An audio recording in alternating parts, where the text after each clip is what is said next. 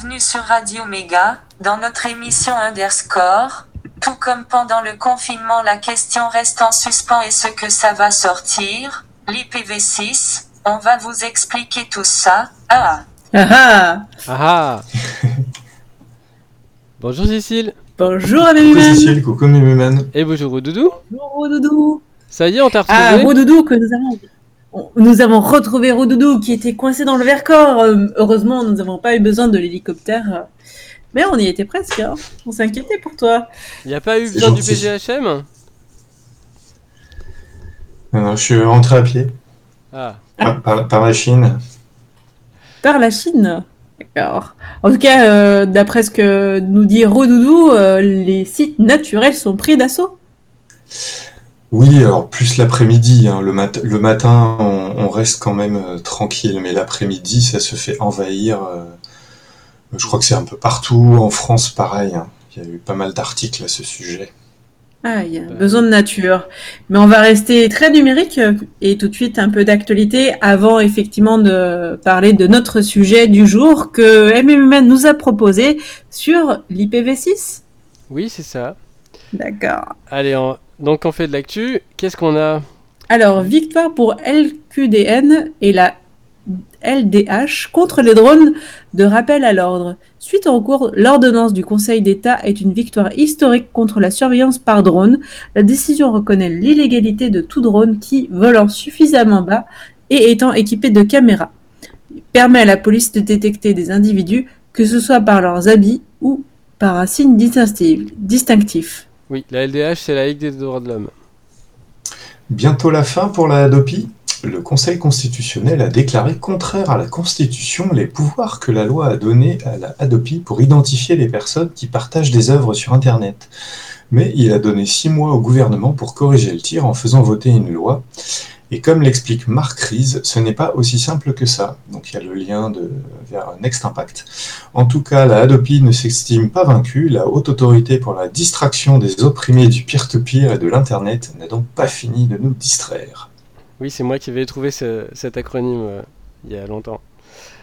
Le projet Curl propose un sondage à ses utilisateurs. Comme tous les ans, le projet Curl, qui est un outil en ligne de commande multiprotocole et dont la bibliothèque est utilisée par de nombreux autres logiciels comme le navigateur NetSurf, demande l'avis de ses utilisateurs. La première question étant bien sûr lequel, lesquels des 24 protocoles supportés vous utilisez? Perso, j'ai coché la cause Gopher. hein, euh. Ah bah oui, euh, on vous a pas encore parlé de Gopher euh, dans l'émission? Hmm.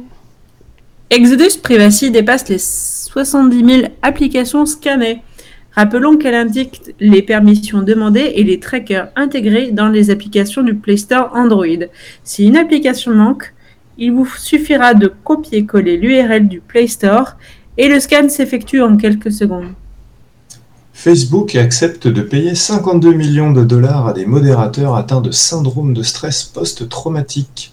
Suite à une plainte de modérateurs actuels et anciens, Facebook accepte de compenser le stress post-traumatique causé par les nombreuses images qu'ils ont dû regarder pour filtrer les contenus parfois très moches publiés sur la plateforme. Avis de naissance de Pauline, l'outil de préservation des disquettes. Les associations euh, La Ludothèque Française, euh, Game Preservation Society et MO5.com ont la fierté de vous annoncer que Pauline, un outil de préservation de disquettes de 3 à 8 pouces, est en cours de test. Pauline peut analyser la surface du support magnétique, repérer et corriger ces secteurs défectueux, puis numériser le flux de données afin de pouvoir le sauvegarder à l'identique, protection comprise. Il a été conçu par le créateur du HXC. Microsoft débute la suppression du support 32 bits dans Windows 10. Ah, après Apple, c'est maintenant au tour de Microsoft qui tourne le dos au processeur 32 bits dans son OS. Si cela leur permet probablement de simplifier le code, cela veut aussi dire plus de support pour les vieux ordi. Plus de support pour les vieux ordi. Eh ben oui. Micro- Microsoft publie le code source de GW Basic. Ouais, bon, c'est toujours pas le code source de Windows 7 comme l'avait demandé la FSF. Pour euh, soutenir le libre et aider à se déconfiner des GAFAM, Code Lutin verse euh, 10 000 euros à la communauté. Euh, si vous avez un projet ou une organisation dont l'objet correspond au thème listé ci-dessous, euh, n'hésitez pas à candidater. Euh, donc il y a notamment développer un logiciel ou une bibliothèque libre et open source euh, ou un travail de conception d'interface, euh, traduction ou documentation. Euh, initiative en faveur du développement et de l'adoption des standards ouverts, euh, et puis plein d'autres choses, et notamment euh, bah, une initiative qui pourrait euh, proposer des alternatives aux GAFAM. Donc le formulaire de candidature est à remplir avant le 12 juillet. Le Parlement européen recommande fortement l'utilisation de, lo- de licences libres pour les logiciels développés par l'Union européenne. C'est mieux que rien, mais on le sait tous ce qu'est devenu la circulaire de recommandation du Premier ministre français quant à la priorité du logiciel libre. Il faut croire que quelqu'un manquait de papier toilette pendant le confinement. Et ouais. Une petite pause? Petite pause, on se retrouve tout de suite après pour notre sujet du jour sur les PV6. Bah, c'est pour quand? Bah je sais pas encore hein. Après la pause je vous dirai. Eh ben oui, à tout de suite.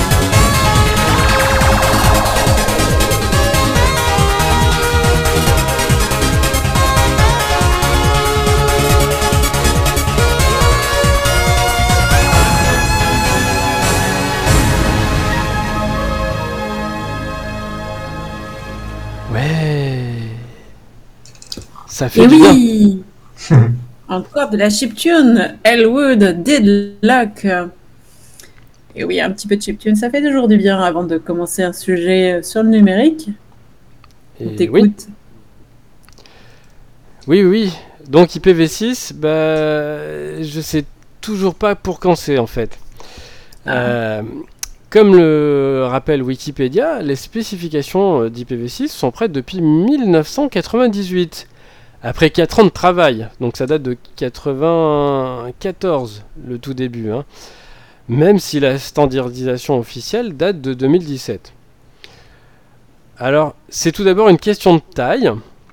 En effet, euh, dans IPv4, la première version utilisait largement euh, de l'Internet Protocol, hein, le IP c'est pour Internet Protocol, euh, définissait des adresses pour les machines sur 32 bits, que l'on représente habituellement avec 4 nombres séparés par des points.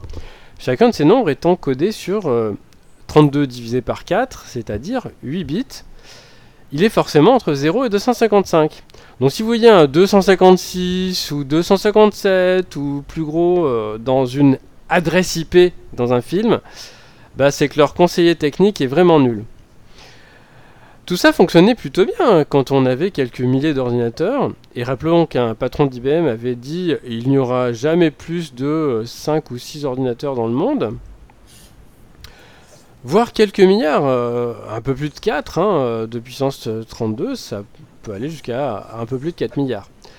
Sauf que bah, on arrive au bout et euh, on vous a déjà annoncé la pénurie plusieurs fois, hein, euh, puisque les allocations se font par cascade en fait, depuis les gestionnaires euh, au niveau continentaux euh, et puis jusqu'aux fournisseurs d'accès, euh, qui chaque fois récupèrent des plages d'adresses qui redistribuent, puis au bout d'un moment, bah, eux non plus, ils en ont plus.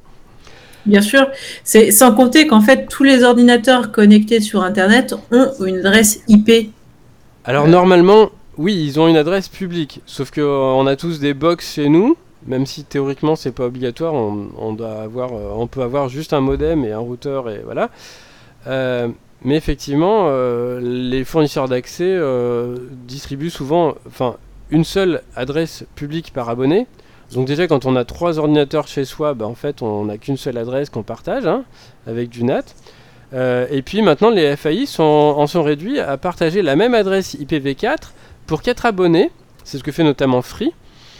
Donc tant que les abonnés n'utilisent pas les ports entrants, s'ils souhaitent pas auto-héberger des services, ça fonctionne. Mais certains se sont rendus compte que le- leur serveur chez eux n'était plus atteignable parce que eux ils hébergeaient des serveurs chez eux. Euh, dans ce cas-là, eh ben, il faut demander une nouvelle adresse, ce euh, ce qu'ils appellent full stack, pour soi tout seul. Et ça fonctionne parce que bah, pour l'instant il n'y a pas beaucoup de personnes qui en ont besoin. Mais bon, c'est crade. hein. Bah oui, parce Euh, qu'au final, euh, ça veut dire que si ton voisin télécharge euh, beaucoup de films euh, avec la même adresse IP que toi, ça veut dire que tu risques de recevoir une lettre Adopi, non?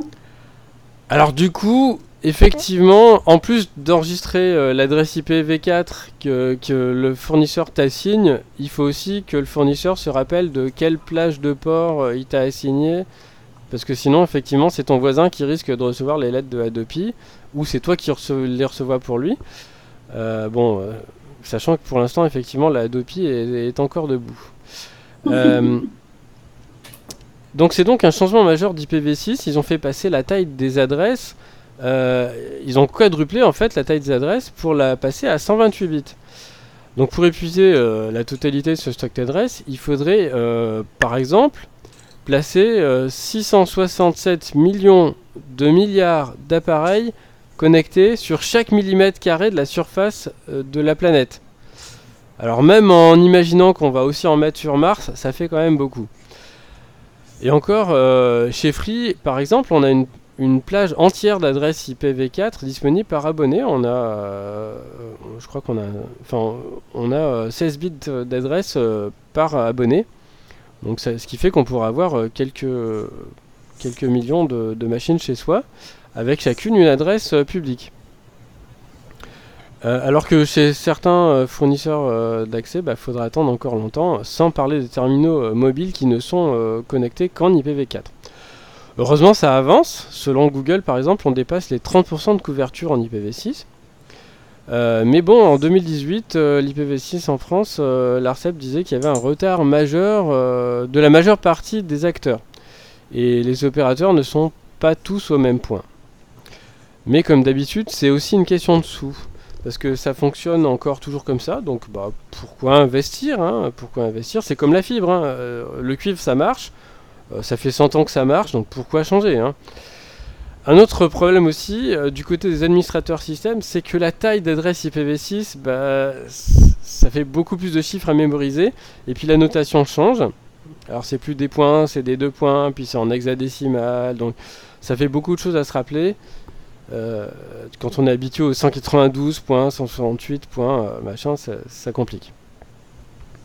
Euh, par contre, ça permet d'obtenir un préfixe, comme je l'ai dit, en fait, pour, bah, un réseau entier, même pour une entreprise, le préfixe est le même et ça ne change pas.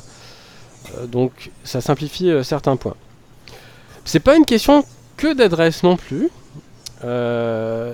IPv6 euh, simplifie aussi euh, l'entête des paquets.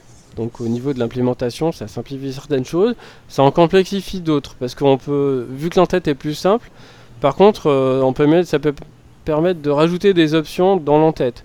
Donc on ajoute des options à la suite. Ça permet aussi l'autoconfiguration en utilisant l'adresse MAC, c'est-à-dire l'identifiant matériel de la carte réseau. Euh, ce qui pose aussi des problèmes euh, en termes de vie privée, puisque l'adresse MAC c'est un truc qui est fixe. Euh, et puis il y a quand même DHCP qui a été adapté. On peut quand même continuer à utiliser DHCP si on veut. Il y a d'autres protocoles de bas niveau qui ont été adaptés ou intégrés, comme ARP qui a été remplacé par ND pour Neighbor Discovery. les routeurs en théorie sont plus simples, puisqu'ils n'ont plus besoin de fragmenter les paquets qui sont trop gros en cours de route. Si par exemple euh, la, suite du chemin euh, requiert des paquets plus petits, euh, ils, peuvent se contenter de renvoyer une erreur à la source en disant bah désolé ton paquet il est trop gros, renvoie-moi des paquets plus petits. Bien sûr, certains des protocoles et les outils pour mettre tout ça en œuvre n'étaient bah, pas tout à fait finis, donc ça a pris un peu de temps. Euh, mais euh, néanmoins, ça, fonctionne, hein, puisqu'on on peut d'ores et déjà se connecter sur euh, plein de serveurs en IPv6, et certains le font sans s'en rendre compte. Alors il y a quand même des avantages et des inconvénients. Alors, on l'a dit, dans les avantages, il y a beaucoup plus d'adresses IP disponibles. On repousse la pénurie de quelques siècles jusqu'au nanobot. Là, je fais référence à un, XKCD assez connu. On n'a plus besoin de NAT, donc de, traduction d'adresse euh, dans les box, en théorie, euh, donc euh, on n'a plus besoin de box. Ça peut devenir un inconvénient parce que du coup, il y a beaucoup de gens en fait qui font confiance aux box des fournisseurs d'accès comme si c'était un pare-feu. Et du coup, quand il n'y a plus de pare-feu, bah, en fait, toutes nos machines sont disponibles directement sur Internet. Et donc, si on les sécurise pas, bah, c'est un peu gênant. Le scanning de port devient un peu plus compliqué mais c'est pas pour autant impossible. Euh, je l'ai déjà dit, donc il y a l'autoconfiguration euh, qui permet d'avoir une adresse même si euh, le, fournisseur d'accès foire l'autoconfiguration. Et puis l'IPv6 permet de faire tout ce que les FAI détestent, comme certains l'ont déjà expliqué lors de conférences au RMLL notamment. Mais ça explique aussi du coup pourquoi ils traînent des pieds pour l'implémenter. Parmi les inconvénients, bah, on peut citer euh, que c'est pas directement compatible avec les matériels et logiciels supportant uniquement IPv4. Euh, en tout cas, pas dans tous les sens. Euh, si on a un serveur qui est connecté en IPv6 mais qui a qu'une adresse IPv4, en fait, on peut s'y connecter parce que l'espace d'adressage d'IPv6 comprend les adresses IPv4. Il y a un préfixe qui est réservé pour coder les adresses IPv4. Euh, mais néanmoins, il faut quand même euh, que l'autre machine à l'autre bout ait aussi IPv4. Euh, et puis donc j'ai déjà dit, chaque machine dispose maintenant d'une adresse publique et donc elle doit être sécurisée, sinon ça pose des soucis. Et puis bah, les fonctions d'autoconfiguration d'adresse, comme on l'a dit aussi, peuvent poser des soucis de vie privée. Les adresses aussi bah, elles sont plus compliquées à mémoriser, puisqu'elles sont plus longues. Et puis bah, les codeurs étant fainéants, il y a encore certaines applications qui ne supportent pas IPv6 correctement. Euh, donc bah, il vaut mieux tester quand même. Donc pour citer euh, Stefan Borsmeyer, IPv6 c'est le vrai Internet. Euh, Monsieur Michu peut émettre et recevoir sans intermédiaire. Pour aller plus loin, je vous ai euh, aussi réservé une petite liste de, de liens qu'on mettra bien entendu sur notre blog triplea.fr. Euh, notamment, ben, vous pouvez vérifier tout de suite si votre connexion fonctionne avec IPv6. Donc il y a des sites euh, comme testipv6.com, euh, puis tous les sites qui vo- vous donnent votre adresse IP, la plupart vous donnent aussi votre adresse en, en V6. Il y a plusieurs conférences de Stéphane Bortsmeyer, hein, dont l'introduction à IPv6 ou l'exposé sur la transition IPv6. Euh, Il y a un site aussi qui dit comment désactiver IPv6. Bon, spoiler, on peut pas. J'ai trouvé une grille bingo euh, IPv6 aussi, donc pour cocher toutes les, les cases. Et puis un générateur d'excuses pour ne pas passer à IPv6. donc ça, ça peut être marrant, mais bon, il va falloir quand même euh, sauter le pas un jour. Ouais, on va peut-être tous y arriver un jour. Je sais pas quand, mais il va bien falloir y passer. Hein. Un jour ou l'autre, on y passera tous. Et ouais. Merci Emmanuel pour ton sujet. On va passer une toute petite pause pour se retrouver après pour l'agenda et pour euh, l'astrologique. À tout de suite. À tout de suite.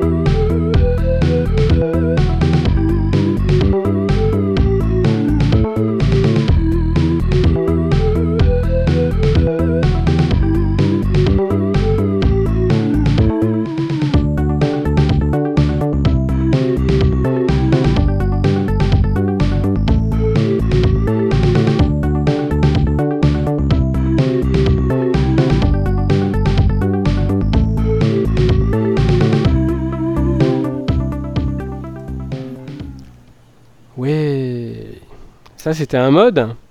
Oui, c'était euh, une petite musique d'un crack taureau, euh, Wings of Fury de Paradox. Ouais. Passons à l'agenda. Rappelons que l'agenda est celui de la semaine passée lors des rediffusions le samedi. Qu'est-ce qu'on a? On Eh a ben, la Outline Online Démo Party. Euh, On l'avait on pas l'avait pas vu venir. Donc Ouais. on a oublié de vous l'annoncer la semaine dernière. euh, mais en fait, c'est ce week-end. Donc c'est encore aujourd'hui en visio sur Twitch. Dépêchez-vous. On vous mettra bien sûr le lien sur triplea.fr.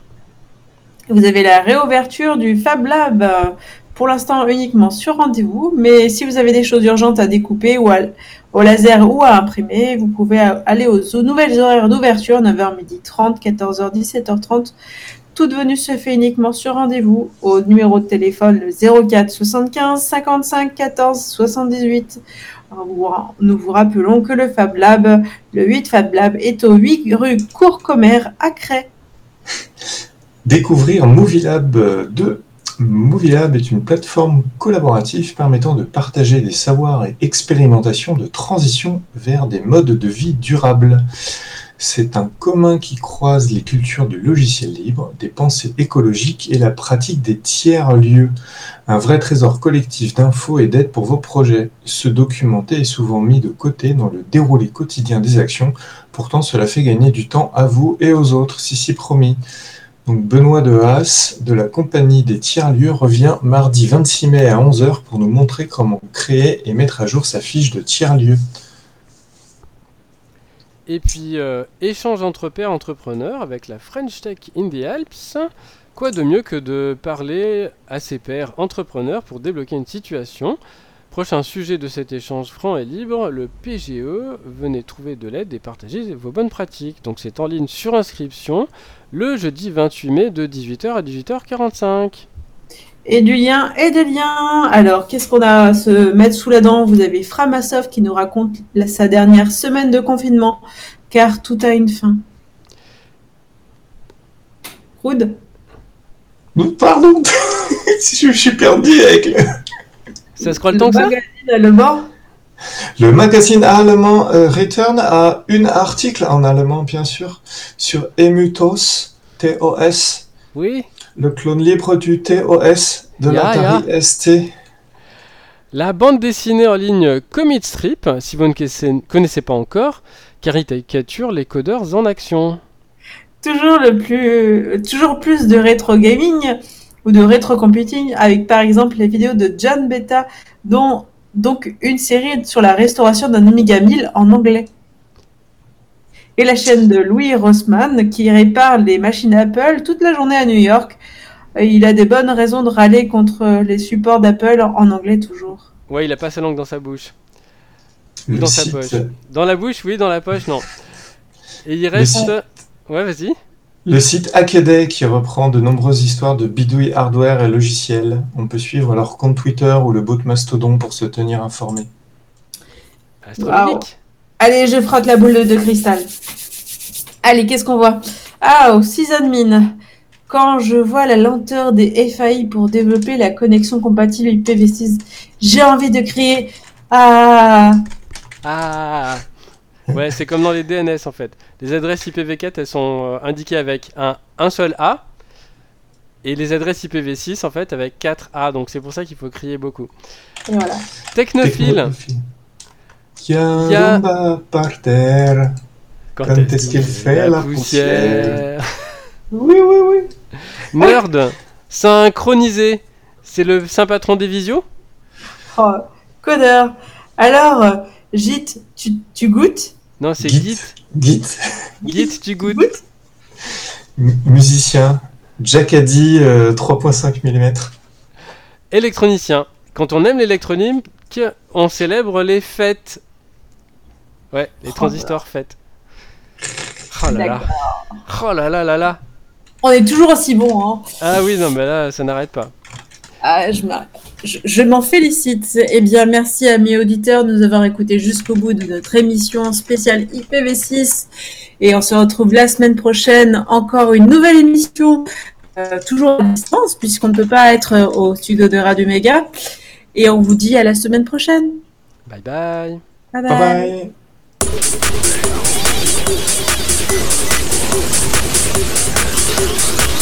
you.